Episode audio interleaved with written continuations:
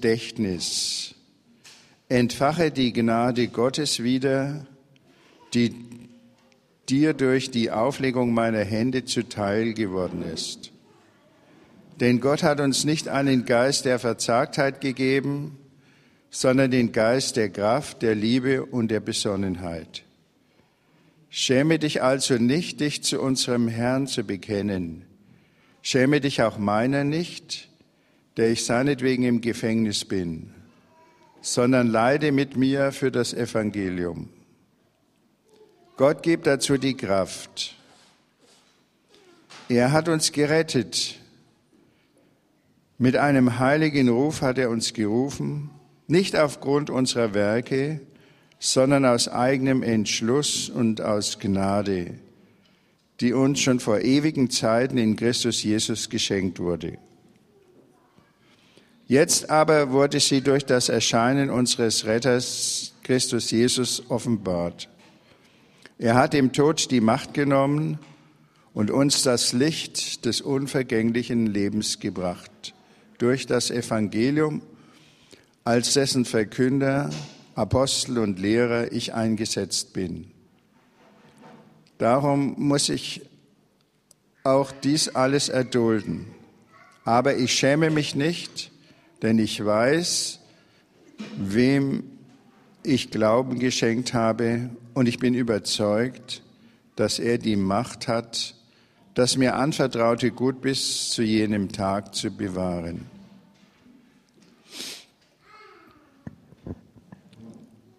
Wenn die Kleinen ganz laut sind, dann kann man die Predigt auch außen vor der Tür hören.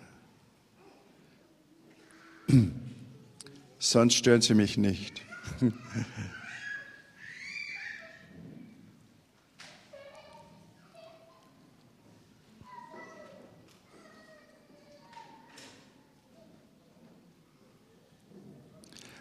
Der Apostel Paulus hat diesen Brief geschrieben.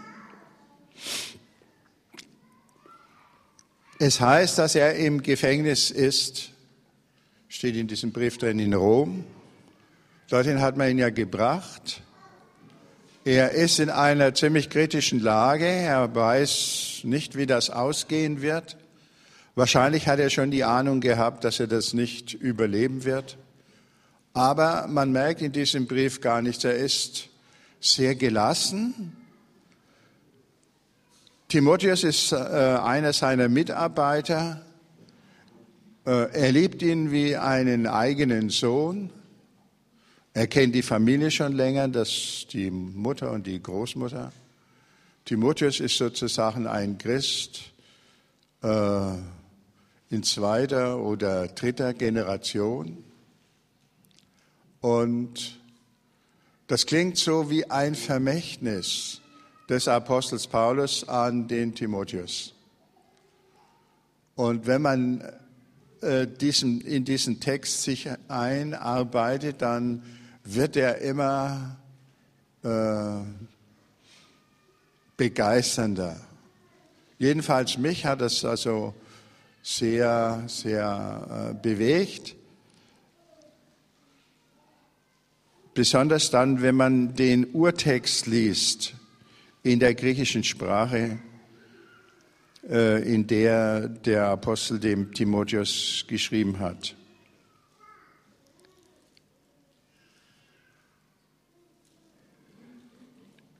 Schauen wir einmal den ersten Vers an. Darum rufe ich dir ins Gedächtnis, entfache die Gnade Gottes wieder, die dir durch die Auflegung meiner Hände zuteil geworden ist.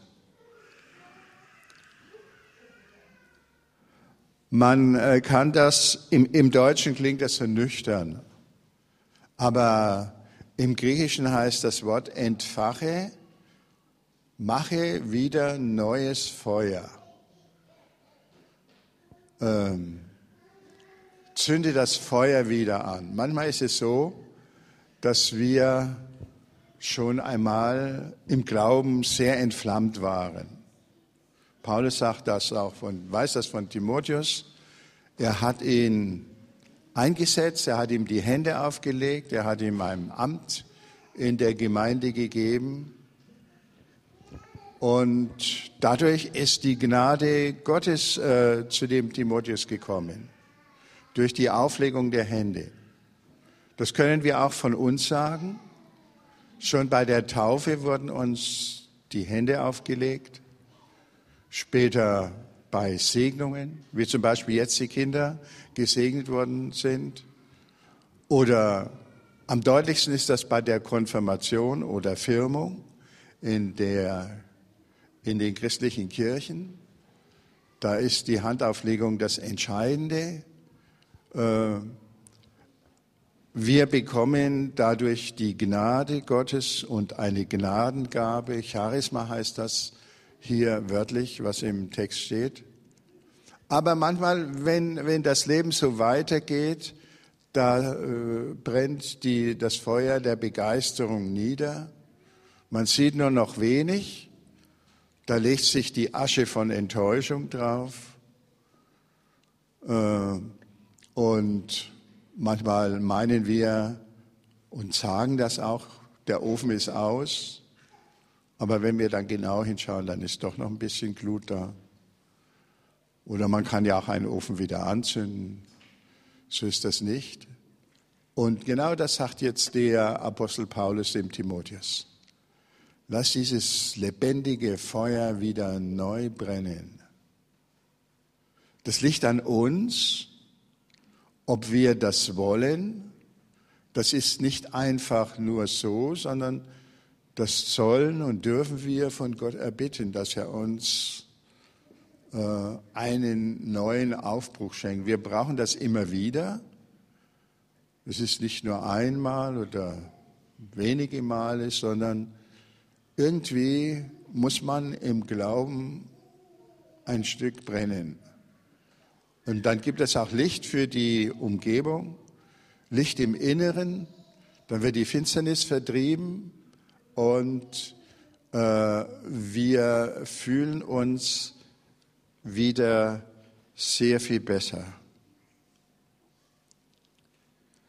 Äh, ich habe mir äh, gedacht, wir können das am Ende der Predigt auch machen als äußeres Zeichen. Ihr seht, das sind drei Tische aufgestellt, da sind Teelichte äh, drumherum, nur damit ihr schon wisst, was auf euch zukommt. äh, man, äh, diese Teelichte, das ist die kleine Leistung, die von euch, äh, die euch angeboten wird. Ich sage nicht verlangt wird. Dass ihr vielleicht als Zeichen, dass ihr euch nach dem neuen Feuer sehnt, das so ein Teelicht anzündet. Und das Weitere, das muss der Heilige Geist machen. Und ich denke, das macht er gern, äh, dass wir wieder äh, entzündet werden zu einem wahren und begeisternden Glauben. Jetzt geht es hier weiter. Gott hat uns nicht den Geist der Verzagtheit, wörtlich Feigheit, gegeben, sondern den Geist der Kraft, der Liebe und der Besonnenheit. Der Geist der Verzagtheit, der ist sehr weit verbreitet. Jeder kennt den. Ähm, man ist oft niedergeschlagen, weil die Dinge sich nicht so entwickeln, äh, wie wir das wünschen und gedacht haben. Wir meinen, wir können voller Kraft und Zuversicht durch unser Leben gehen, aber da gibt es dann plötzlich Hindernisse. Manchmal sind wir selbst dran schuld, manchmal andere oder die Umstände oder eine Krankheit und so weiter. Und dann fühlt man sich ganz schlecht und am Boden. Und dann ist der Ofen wirklich aus. Äh, manche Leute, die sagen dann, da bin ich selber dran schuld. Manche kriegen Wut auf andere und geben denen die Schuld oder, die, oder sind enttäuscht von Gott, der hat diese Umstände unseres Lebens nicht so gelenkt, wie wir das gerne hätten. Aber viele geben sich auch selber Schuld. Und das ist der Geist der Versagtheit und dann sagt man sich, na ja, ich bin nur ein sehr mittelmäßiger Mensch oder gehöre zu der eher unbedeutenden Gruppe. Und ich muss das eben hinnehmen. Und das hat Gott so gewollt. Äh, Paulus sagt hier, der Geist der Verzagtheit, das ist nicht der Geist, der von Gott kommt. Das ist eine Lüge und ist schlicht nicht wahr. Und es ist äh, sehr verheerend, wenn wir dem Geist der Verzagtheit in uns Raum gewähren und nicht, nicht abweisen und rausschmeißen. Gott hat uns nicht gegeben den Geist der Verzagtheit. Manchmal ist es auch Angst, äh, irgendetwas zu tun, was uns vielleicht auch Gott aufs Herz gelegt hat oder was durch die Umstände unseres Lebens sich nahelegt. Dann kommt auch dieser Geist der Verzagtheit, das kann ich nicht, dazu bin ich nicht berufen und, und so weiter und äh, äh, mich kann man nicht brauchen. Gott hat uns nicht gegeben den Geist der Verzagtheit, sondern den Geist der Kraft, der Liebe und der Besonnenheit. Darüber werde ich später noch etwas sagen. Dann geht es weiter, schäme dich nicht, dich zu unserem Herrn zu bekennen und zu mir im Gefängnis. Dieses Wort schäme dich nicht ist im Griechischen auch doppeldeutig. Da schwingt immer noch etwas anderes mit. Sich schämen und zu Schanden werden, das sind die zwei Bedeutungen dieses Wortes, das hier im Urtext steht. Schäme dich nicht unseres Herrn Jesus Christus. Das heißt, werde nicht zu Schanden. Das klingt eben mit im Hintergrund im Blick auf Jesus Christus und sein Leiden. Lass dich nicht dadurch verwirren. Ähm, wir wissen, Jesus ist einen Weg auch des Leidens gegangen, er ist auch auferstanden, aber eigentlich wollen wir persönlich mit dem Leiden nichts zu tun haben. Wir sagen dann gern, Jesus hat für mich gelitten. Das ist natürlich richtig. Aber äh, es gibt genug Stellen, da äh, heißt es auch im Neuen Testament, der Jünger ist nicht über den Meister. Und äh, wenn wir ihm nachfolgen, werden wir auch äh, ein Stück mehr oder weniger ins Leiden mit einbezogen. Durch die Umstände unseres Lebens, durch andere Leute, durch eine schlimme Zeit, wie zum Beispiel unsere Eltern und Großeltern im Zweiten Weltkrieg oder ähm, Vertreibung oder sonst irgendwas mitmachen mussten ähm, und eigentlich nicht zu dem Leben kommen konnten, das sie sich gewünscht und erträumt hatten. Und wenn wir äh, so etwas äh, sehen, der Apostel Paulus sagt im Übrigen auch, schäme dich nicht darüber, dass ich im Gefängnis bin. Was soll das? Äh, lass dich nicht erschrecken dadurch. Werde nicht zu Schanden dadurch, dass du mich im Gefängnis siehst. Manchmal werden wir durch das Leid anderer äh, auch sehr mitgenommen, wie wir sagen, nicht? Und dann, äh, es muss nicht unbedingt das eigene sein. Dann äh, werden wir, sind wir ganz fertig, äh, wenn wir das mit anschauen müssen. Schäme dich nicht äh, des Leidens, dich zu Christus zu bekennen Schäme dich nicht des Martyriums Christi, kann man das auch übersetzen. Wenn, wenn das kommt, wenn etwas im Leben nicht so ist, wie wir das haben wollen, ist das nicht ein Zeichen dafür, dass Gott uns bestrafen will. Das denken nämlich automatisch fast alle Leute. Die meinen, Dann fangen sie an, in sich zu suchen, was habe ich falsch gemacht? Bin ich selber dran schuld? Ist es eine Strafe Gottes?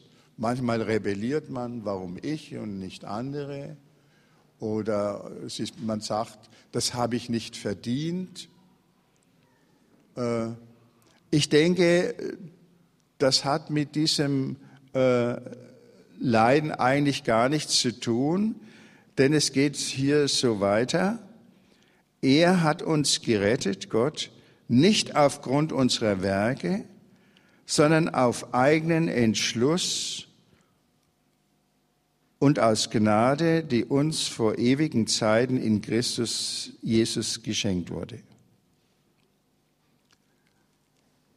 Das, was wir getan haben oder auch versäumt haben, was uns nicht gelungen ist, ist äh, nicht die Ursache unseres äh, persönlichen Schicksals und sagt auch überhaupt nichts zu der Stellung Gottes zu uns äh, aus.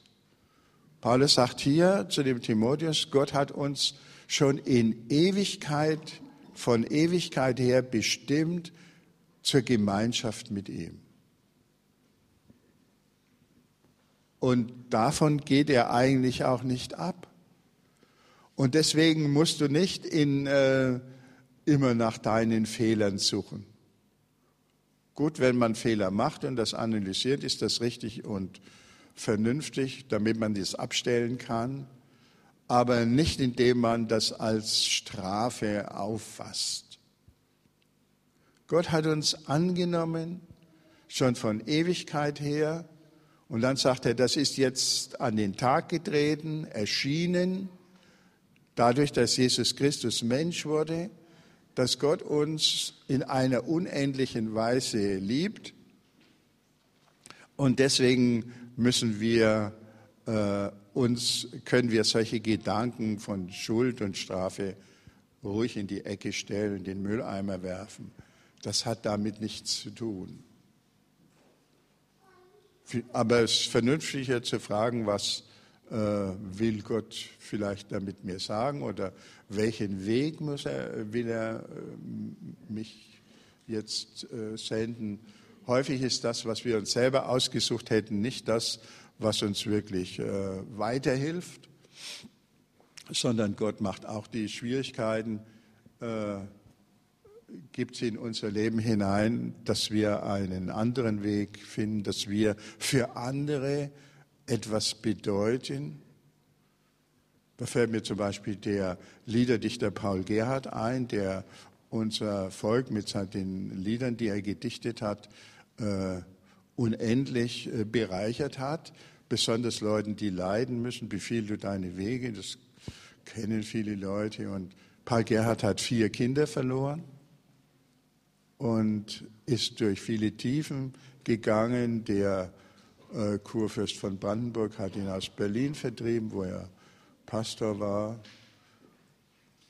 äh, weil er sich dem Willen des Herrschers nicht gebeugt hat. Und, aber trotzdem äh, ist Paul Gerhard durch alle diese Ereignisse hindurchgegangen und eigentlich nur stärker geworden.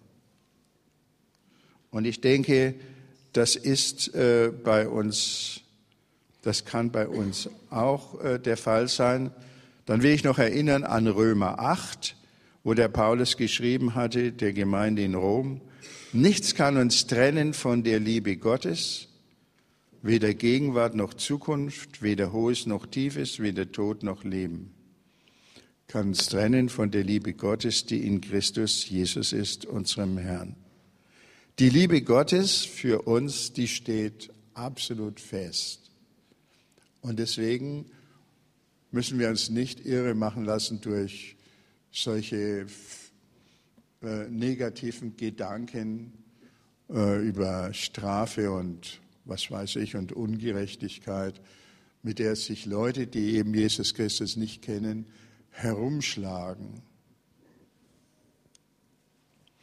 Dann geht es weiter. Er hat dem Tod die Macht genommen und das Licht des unvergänglichen Lebens gebracht durch das Evangelium. Eigentlich heißt das wieder, wenn man den griechischen Text liest, er hat den Tod vernichtet. Luther hat übersetzt, und das ist in die Einheitsübersetzung mit übergegangen, er hat dem Tod die Macht genommen. Ähm, er hat den Tod vernichtet. Salopp könnte man sagen, der Tod ist auch nicht mehr das, was er einmal war. Das ist gemeint. Was war der Tod und was denken manche Leute? Der Tod ist das Aus.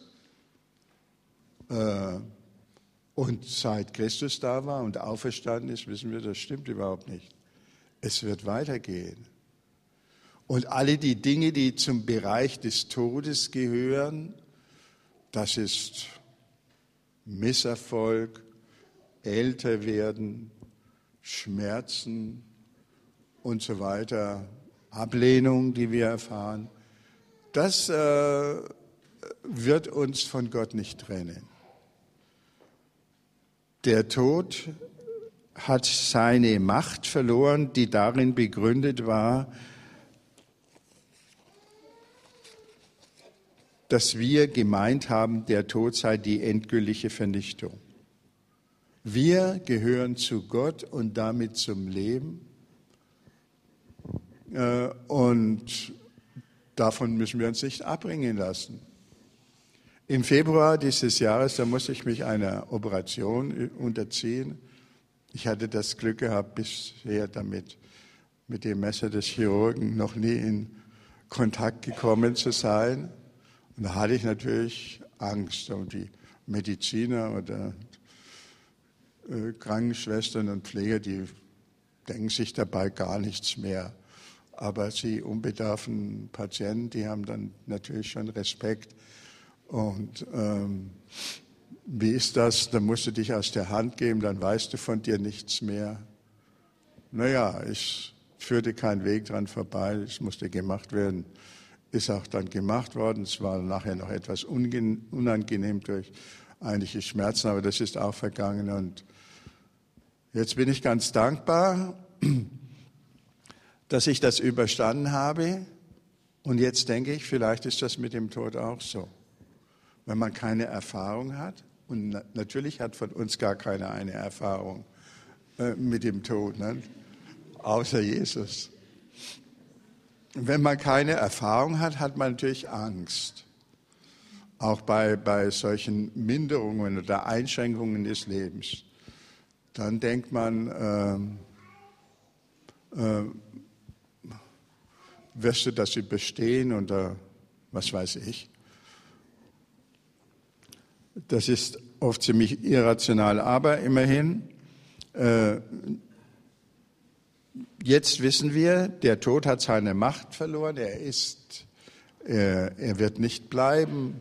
Das ist so wie wenn du durch eine Operation gehst, du weißt dann nichts mehr und dann wachst du auf. Aber das Gute ist dann ohne Schmerzen und in der Herrlichkeit Gottes und alles, was wir entbehren mussten in unserem Leben, ist dann vorhanden. Und noch viel mehr, als wir uns überhaupt denken können. Gott hat uns nicht gegeben den Geist der Verzagtheit oder Feigheit, sondern den Geist der Kraft, der Liebe und der Besonnenheit. Und das ist der Heilige Geist. Gott hat uns schon seit langem diesen Geist geschenkt.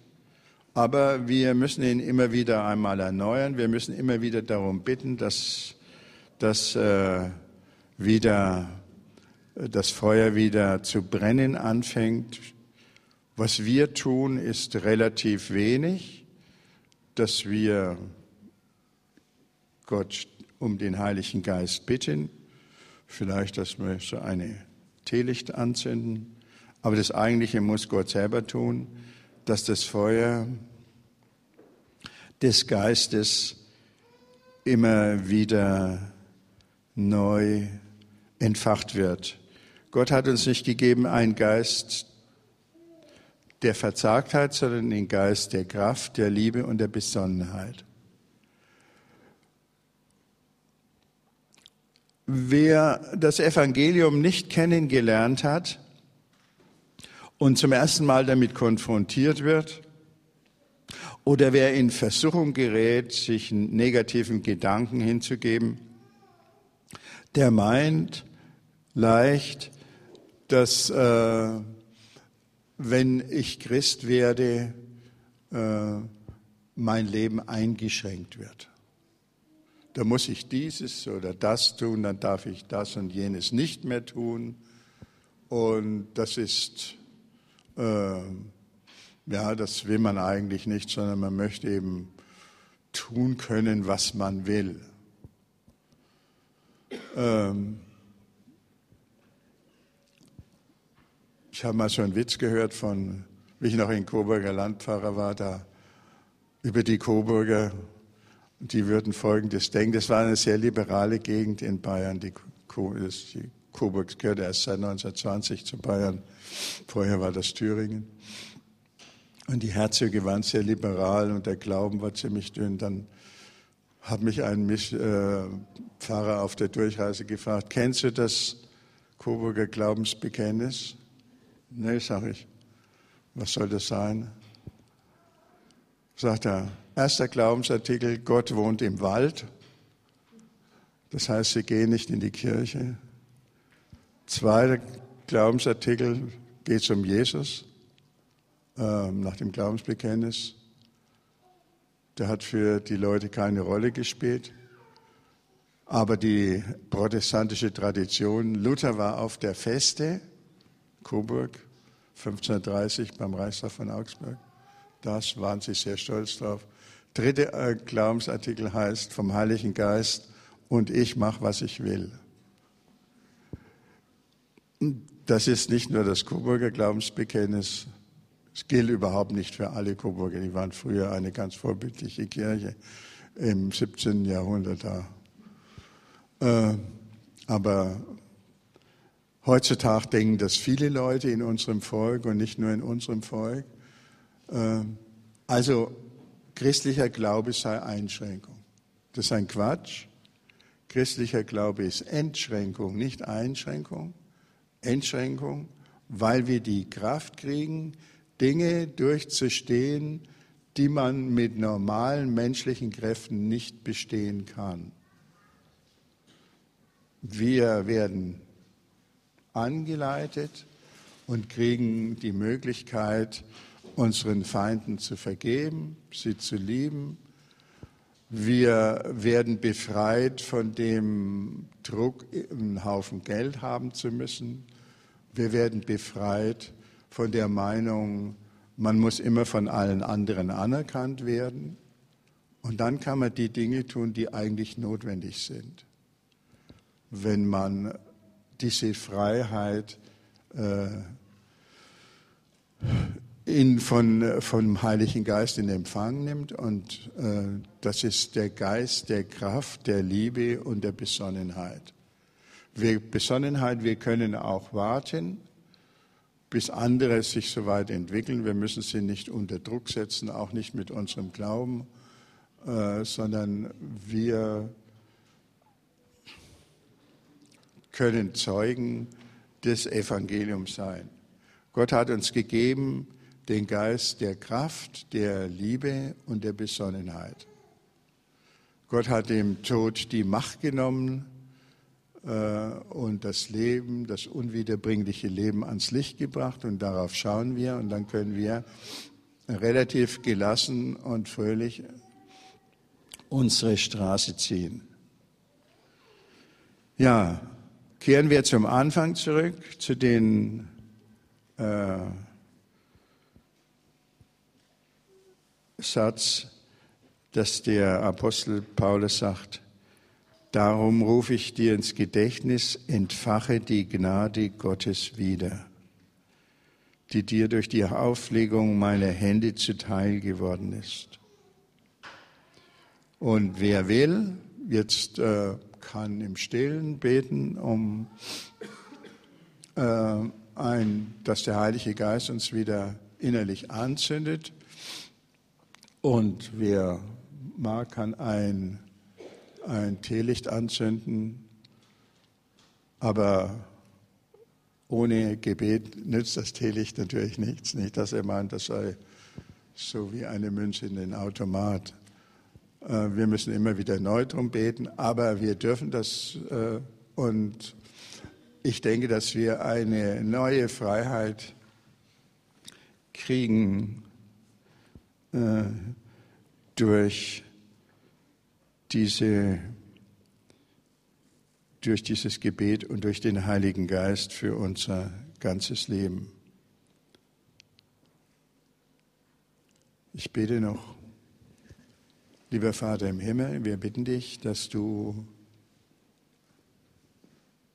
das Feuer deines Geistes immer wieder neu in uns entzündest, dass du hineinbläst und die Asche wegbläst, die sich über unser Herz gelegt hat, dass du Enttäuschungen wegnimmst, dass wir auf Jesus Christus schauen, der seinen Weg unbeirrt weiterging und der als der große Sieger uns in seiner Auferstehung begegnet. Danke, dass du durch uns viel Gutes tun wirst. Komm jetzt in unser Herz. Amen.